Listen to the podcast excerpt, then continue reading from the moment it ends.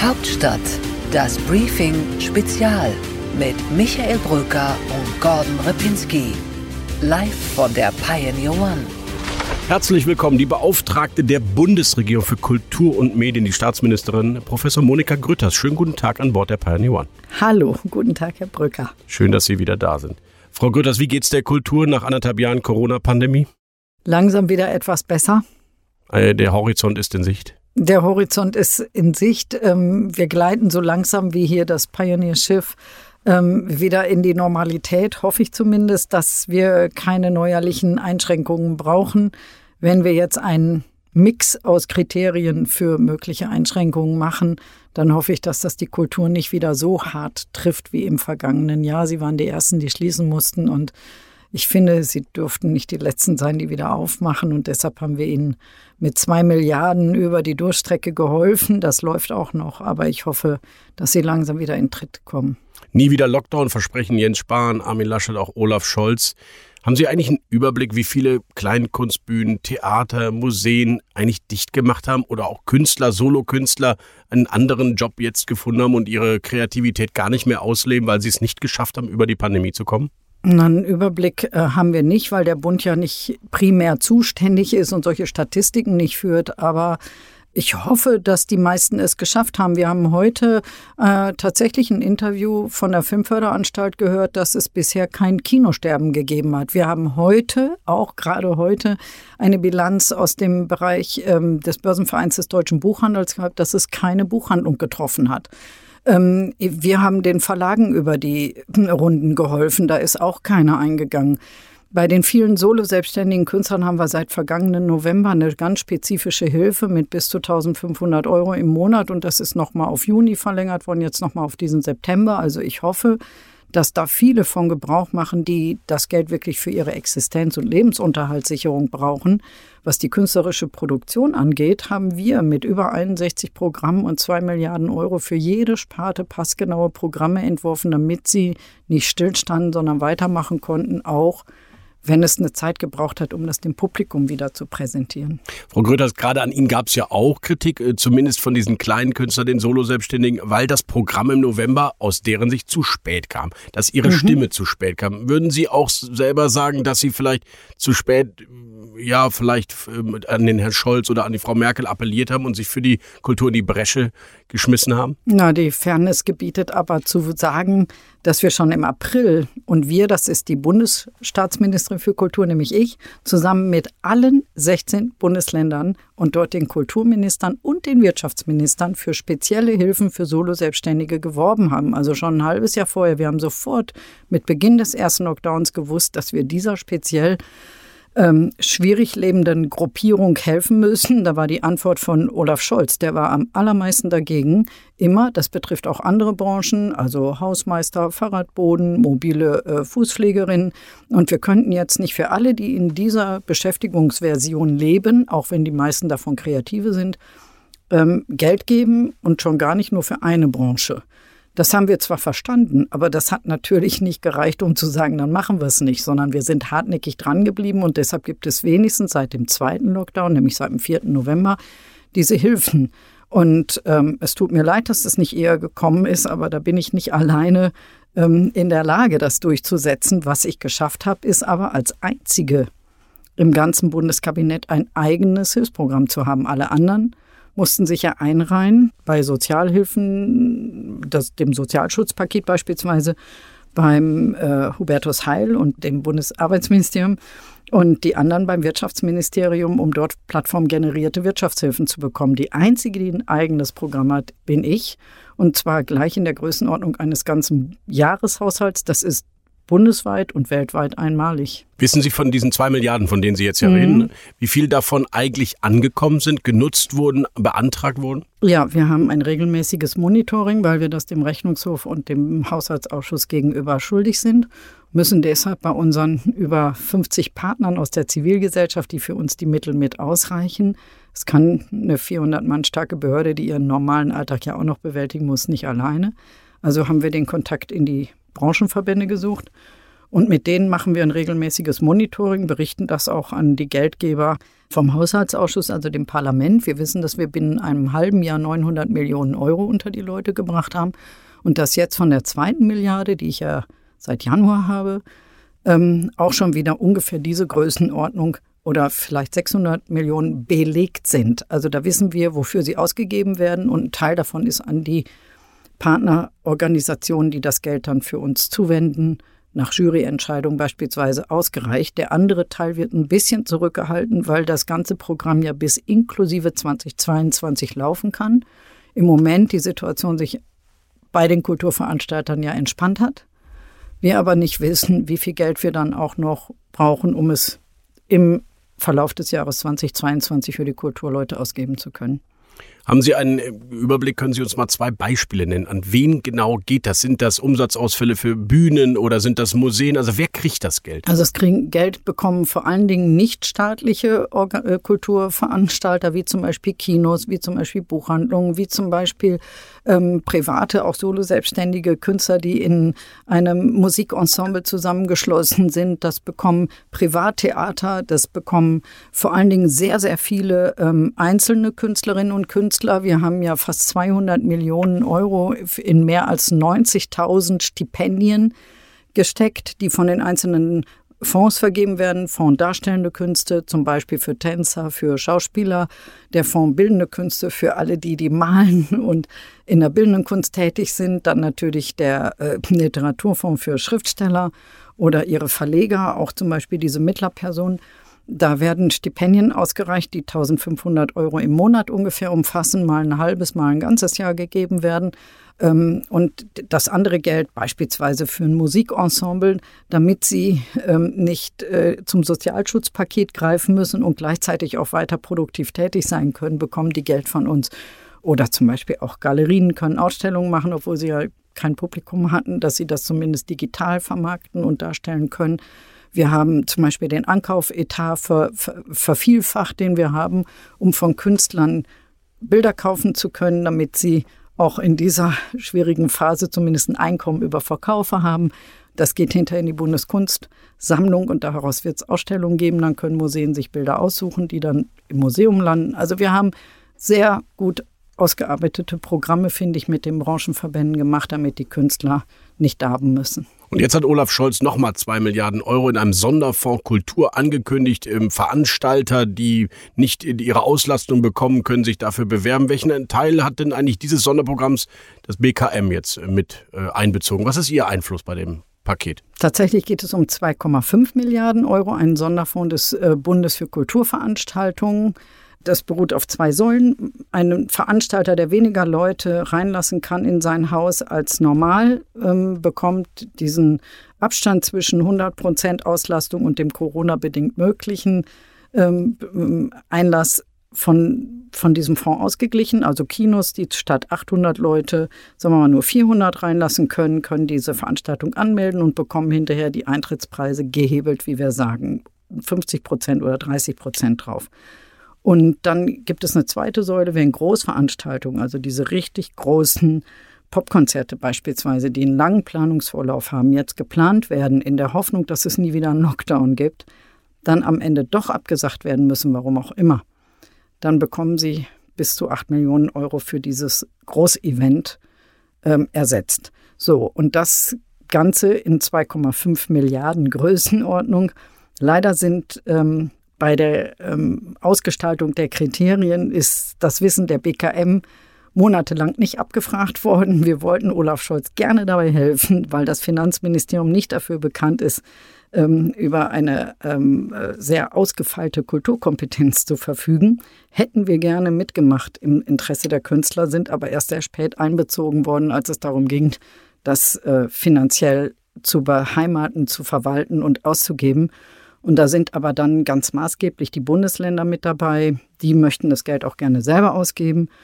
In Hamburg ist eine Plattform generiert worden und in Nordrhein-Westfalen ist das Beschwerde- und Informationstelefon dazu. An wen wende ich mich denn dann, Frau Grütters, wenn ich ähm, eigentlich kontrollieren will, ob der Intendant, der vielleicht ja ein schlechtes Stück da gerade aufbringt und deswegen nur 60 Prozent kommen, trotzdem sagt, ja, die 40 Prozent zwischen der 100 Prozent Belastung hole ich mir jetzt vom Steuerzahler zurück. Ich habe ja nichts dagegen, die Kultur ist systemrelevant. Aber wer hat denn jetzt eigentlich die Kriterien im Blick, ob da einfach Mitnahmeeffekte passieren? Natürlich ist die Gefahr von Mitnahmeeffekten gegeben. Ich sage mal ganz großzügig, die Kultur hat so gelitten, der ein oder andere Mitnahmeeffekt würde mich jetzt nicht so sehr schmerzen, wenn da nicht ein echter systematischer Missbrauch passiert. Das, glaube ich, kann aber nicht der Fall sein. Die Kriterien sind ja schon sehr genau für jede Form der Veranstaltung definiert. Manche beklagen sich schon darüber, es wäre schwer, Anträge zu stellen. Aber das müssen die Bundesländer natürlich, in deren Verantwortung die Veranstaltungen stattfinden, selber überprüfen. Die kennen ihre Veranstalter ja etwas besser als der mehr oder weniger als die anonyme Plattform oder der anonyme Bund. Also da muss ein Monitoring auch durch die Bundesländer stattfinden. Wer darf eigentlich jetzt Kultur genießen in, dieser, in diesem auslaufenden Pandemiegeschehen? Nur Geimpfte und Genesene oder Geimpfte, Genesene und Getestete? Also erstmal möchte ich nochmal sagen, die zwei Milliarden, die ich habe und die zweieinhalb Milliarden Ausfallfonds, das finde ich ist schon mal ein Wort für die Künste und da bin ich auch stolz drauf, dass der Bund in dieser Größenordnung sich solidarisch mit der Kultur gezeigt hat, quer durch alle Sparten. So und jetzt nochmal zu 2G oder 3G, geimpft, genesen und getestet oder eben nur geimpft oder genesen. Der Unterschied äh, besteht darin, dass die staatlichen Institutionen tatsächlich machen müssen, was der Gesetzgeber, also in der Regel sind das die Länder oder und der Bund in Absprache für richtig halten. Und da sind wir im Moment noch bei 3G, also geimpft, genesen und getestet, gelten gleichermaßen. Aber wir können natürlich privaten Veranstaltern nicht äh, verbieten, dass sie zum Beispiel sagen, ich möchte nur Geimpfte und Genesene hier sehen. Unterstützen Sie solche Initiativen? Finden Sie das richtig, so auch Druck zu machen auf diejenigen, die sich nicht impfen lassen wollen? Ich glaube, ähm, dass die Veranstalter, die sich für 2G entscheiden, nicht nur den Druck auf die Ungeimpften machen wollen, das ist ein Nebeneffekt, sondern die möchten einfach sicher sein, dass bei ihnen nichts passieren kann, damit sie etwas großzügiger in ihren Häusern mit dem Publikum umgehen können. Und das, finde ich, kann man ihnen auch nicht verwehren. Da werden wir ja sehen, welche Effekte das auslöst. Aber ähm, für die staatlichen Institutionen gilt nach wie vor geimpft, genesen oder getestet ähm, weil wir keine Impfpflicht aussprechen. Aber ich lasse keine Gelegenheit, auch diese nicht aus, energisch für das Impfen zu werben, weil das nicht nur den Einzelnen, sondern die Gemeinschaft schützt. Und wer daran ein Interesse hat und wenn man Kultureinrichtungen aufsucht, dann geht es einem ja gerade auch um das Gemeinschaftserlebnis Kultur der sollte mit einer Verantwortung fürs große Ganze auch geimpft kommen, wenn es möglich ist. Aber Sie können hier in diesem Podcast versprechen, weil wir einen so hohen Impffortschritt haben und weil es das System der Testungen gibt, dass eigentlich ein Theater, eine Oper, eine Bühne offen bleibt. Ja, das hoffe ich inständig, weil wir haben ja auch, als der Lockdown auf dem Höhepunkt war, schon Studien in Auftrag gegeben und da können wir es heute nachlesen von hochrangigen Wissenschaftlern, dass man sich in Theatern in Museen und auch in Konzerthäusern so gut wie nicht anstecken kann. Denn das ist ein regelbasiertes Publikum, was dahin geht. Diese Häuser sind das gewohnt. Das heißt, die halten sich an die Regeln, meinen Sie? Ja. Okay. Und die Häuser sind gewohnt, mit Publikumsströmen und Publikumsverkehr umzugehen.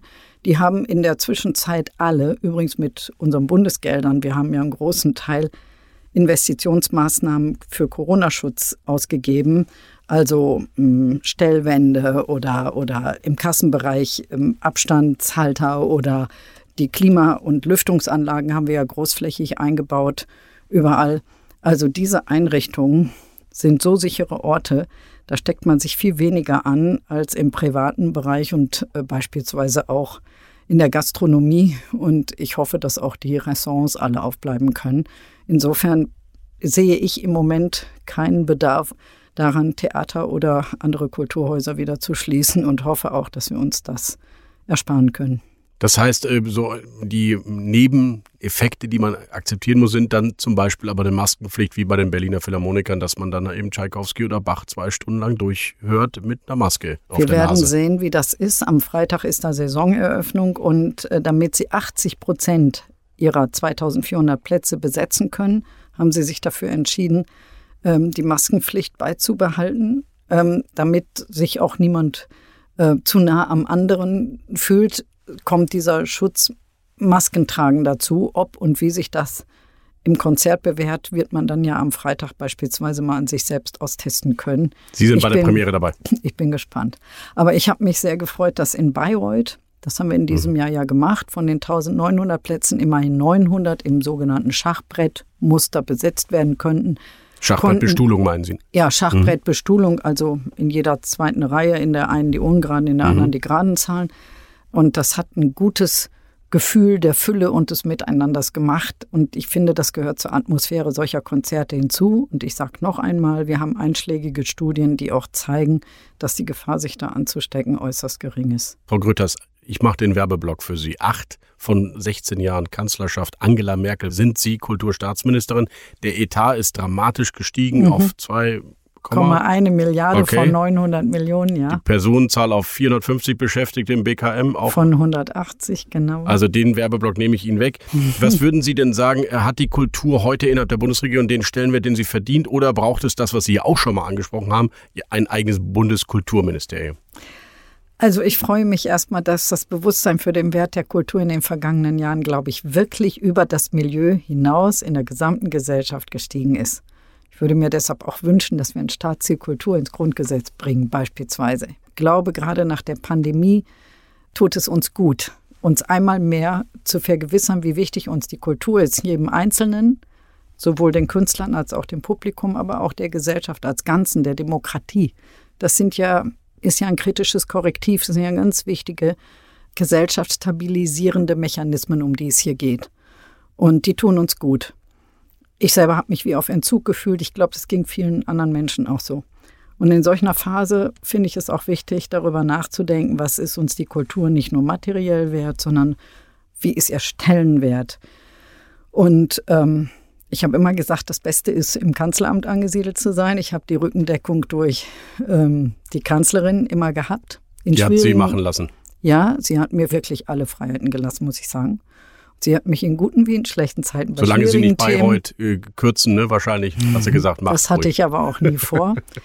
aber ähm, zum Beispiel auch in Bayreuth braucht es die eine oder andere Reform, glaube ich.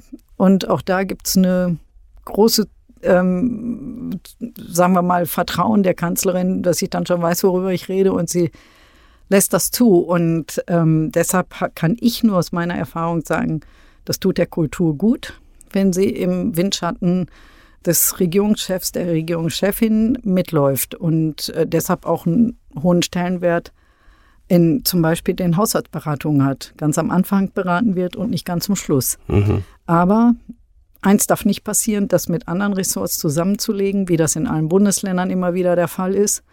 Das tut der Kultur nicht gut, sondern dann muss es schon, finde ich, das Kanzleramt sein oder aber eine Emanzipation zum eigenen Haus. Ich finde, die kritische Größe und kritische Masse haben wir inzwischen. Aber wie gesagt, ähm, das Kanzleramt ist eben auch nicht schlecht und ich hoffe, dass die Kultur vor allen Dingen wirklich den Rang eingeräumt bekommt, der ihr gebührt. Frau Gröters, ehrliches Wort. Sie sind ja auch äh, Ministerin für die Medien. Äh, in Ihrer Partei, im Wirtschaftsflügel, aber auch zum Beispiel in Sachsen-Anhalt, äh, wurde ja immer wieder und wird es auch aktuell eine Reform des öffentlich-rechtlichen Rundfunks angemahnt. Wie stehen Sie dazu? Acht Milliarden Euro, muss das weniger werden oder ist das genau richtig? Nee, ich äh, finde, das sollte man nicht an der Zahl des äh, ähm, festmachen. Das wird von einschlägigen ähm, Experten wie der äh, KEF äh, geprüft. Ähm, da bin ich ganz dabei. Und ich finde, das sollte es uns auch wert sein, die 18 Euro im Monat beispielsweise. Ähm, aber das heißt natürlich nicht, dass ARD und ZDF sich nicht permanent auch kritische Fragen über ihren Zustand gefallen lassen müssen. Was denken Sie denn? Mehr Kultur, mehr Informationen, weniger Unterhaltung? Ähm, nee, das gehört alles zusammen. Aber es gehört natürlich auch kritisch angemerkt, wenn es so viel Frust gibt. Also ist tatsächlich die Unterhaltung das wert, was wir reinstecken? Ist der Sport in seiner hm, sehr dominanten Positionierung in den guten Sendezeiten tatsächlich berechtigt? Ähm, müssen das die öffentlich-rechtlichen machen, können das nicht auch private tun. Aber der Daseinsgrund für die öffentlich-rechtlichen sind in der Tat Information, Minderheitenschutz und Kultur. Das ist, das ist in der Tat der ähm, Gesellschaftsvertrag mit den öffentlich-rechtlichen. Ähm, und deshalb glaube ich, wir sollten tatsächlich über eine Reform reden, aber wir sollten dem öffentlich-rechtlichen auch den Rücken stärken, denn in dieser Corona-Pandemie ist eins ganz klar geworden. Die haben ihre Zugriffszahlen um mehr als 60 Prozent gesteigert. Verlässliche, seriös recherchierte, tiefen scharfe Information. Das ist das, was in Krisenzeiten die Bevölkerung möchte. Und das Vertrauen in die öffentlich-rechtlichen ist größer als in alle anderen. Und deshalb muss man, finde ich, den öffentlich-rechtlichen den Rücken stärken, nicht ohne auch eine gewisse Beweglichkeit in der Programmgestaltung vor allen Dingen anzumahnen. Mehr als 100 Sender und Anstalten und jetzt in einer Afghanistan-Krise ist kein Korrespondent vor Ort in äh, Afghanistan. Das macht Ihnen naja, keine Sorgen. die Korrespondenten, die müssten wir jetzt mühsam evakuieren. Also und man hat natürlich dort mit Ortskräften gearbeitet. Ich rede Richtig, zum Beispiel auch von der, der Deutschen Welle, die in unserer alleinigen Verantwortung der BKM ist. Und da haben wir Schwierigkeiten genug, die zwölf Mitarbeiter und ihre ähm, äh, Familien, insgesamt 59 Personen, jetzt wirklich da rauszuholen. Also man kann nicht sagen, da wäre niemand gewesen.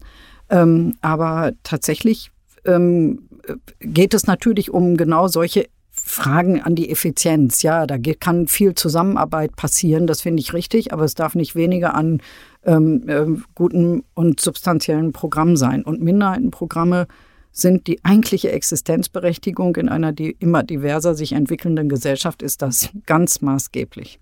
Und eine neue Bundesregierung sollte das anpacken? Ja, ich, aber die, der Bund ist nicht zuständig, das ja. wissen Sie. Das sind die Bundesländer und da gibt es ein ähm, Rundfunk- oder Medienstaatsvertrag. Der Bund ist immerhin als stiller Teilhaber jetzt an den Sitzungen dabei. Und er darf öffentlich auch Debatten anstoßen. Und er darf Debatten anstoßen. Ich habe dem Öffentlich-Rechtlichen aber immer die Stange gehalten. Ich war auch für die Rundfunkgebührenerhöhung. Ich fand die Debatte auch nicht gut, aber man muss vielleicht wirklich ernsthaft darüber nachdenken, ob das jetzige System der Festlegung dieser Rundfunkgebührenhöhe immer noch richtig ist, nämlich, dass alle 16 Länder einstimmig dazu stehen müssen. Die aktuelle Diskussion hat gezeigt, dass das, finde ich, ernsthaft zu überprüfen ist. Sie würden lieber taxieren an eine Inflation? Das ist eine Version, über die man, wie ich finde, reden muss und soll. Ähm, und das Zweite ist, ob man mit einer Mehrheit der Bundesländer, mit einer Zweidrittelmehrheit beispielsweise agiert. Weil die Einwände auch aus Sachsen-Anhalt muss man ja ernst nehmen. Und es nützt einem ja ein öffentlich-rechtlicher Rundfunk nichts, der den Rückhalt in der Bevölkerung verloren hat. Also die Intendanten müssen sich natürlich angewöhnen, dass äh, wirklich im intensiven und nicht nur punktuellen Austausch mit den Bundesländern und das heißt mit, den, mit, mit der Bevölkerung zu bleiben. Also das haben das machen die immer dann, wenn es um Gebührenerhöhung oder um eine Verlängerung des Medienstaatsvertrags geht. Das stimmt. Und das muss, glaube ich, ähm, das muss intensiver werden. Ich hätte jetzt gedacht, Sie nutzen die Gelegenheit, um den Medien so ein bisschen Kritik entgegenzuwerfen, dass sie im Wahlkampf auf so viele Oberflächlichkeiten thematisieren und diskutieren und nicht auf die Substanz gehen. Gefällt Ihnen wahrscheinlich nicht das, der Wahlkampf gerade und wie er öffentlich Wahlkampf, rezipiert wird. Ich finde das sehr schwierig, ja, weil ich den Eindruck habe, dass die drei Kandidaten für das Amt des Kanzlers tatsächlich an ihrer Persönlichkeit äh, festgemacht werden, nicht an den Inhalten, nicht an den Auftreten, dass manche Bilder, unglückliche Bilder, das gilt ja für alle drei, immer wiederholt werden, obwohl wir längst ein paar Wochen weiter sind. Also das tut mir weh, weil ehrlich gesagt, wer soll denn solche Wahlkämpfe noch durchstehen, wenn es nur darum geht, möglichst keine Fehler zu machen, die von den Medien als solche äh, gesehen werden könnten. Das finde ich wirklich schwierig, denn schließlich sind die Medien ja auch ganz maßgebliche Akteure in der Wahlbürgergesellschaft. Und wir alle machen Fehler. Die Berliner CDU war im äh, internen Wahlkampf für Markus Söder als äh, Kanzlerkandidat. Sie eigentlich auch? Ich habe äh, kein Hehl daraus gemacht, dass mir Armin Laschet näher ist. In den Milieus, in denen ich zu Hause bin, Kirche und vor allen Dingen auch Kultur, hätte es, glaube ich, deutlich weniger Rückhalt für Markus Söder gegeben. Insofern habe ich meine Begründung für Armin Laschet auch immer verteidigt und habe dann aber aus Rücksicht auch auf ähm, die CDU Berlin, das muss man ja respektieren, mich bei der entscheidenden Abstimmung ähm, entsprechend enthalten, allerdings nicht ohne deutlich genug zu machen, dass ich Armin Laschet für einen guten Kanzlerkandidaten halte und ihm eine Menge zutraue. Sagt Übrigens, die geborene Münsteranerin, muss man hier für ja. diejenigen erwähnen, die das nicht wissen nordrhein-westfälische Wurzeln dann irgendwie in der Berliner CDU gelandet. Was, wie ist das passiert, Frau Grütters? Oh, Berlin ist meine Wahlheimat. Ich finde Münster ähm, äh, wunderschön, ist meine Heimatstadt. Freue mich, bin immer dankbar, dass ich in diesem Ambiente groß geworden bin. Ich habe ähm, auch ein gutes Fundament mit auf den Weg bekommen von zu Hause aus, von meinen Eltern große Familie, fünf Geschwister, so. Aber ähm, ähm, eben Berlin ist einfach meine Wahlheimat, mein Sehnsuchtsort. Und hier lebe ich ja schon länger, als ich in meiner Heimatstadt gelebt habe, 31 Jahre, 32 Jahre jetzt.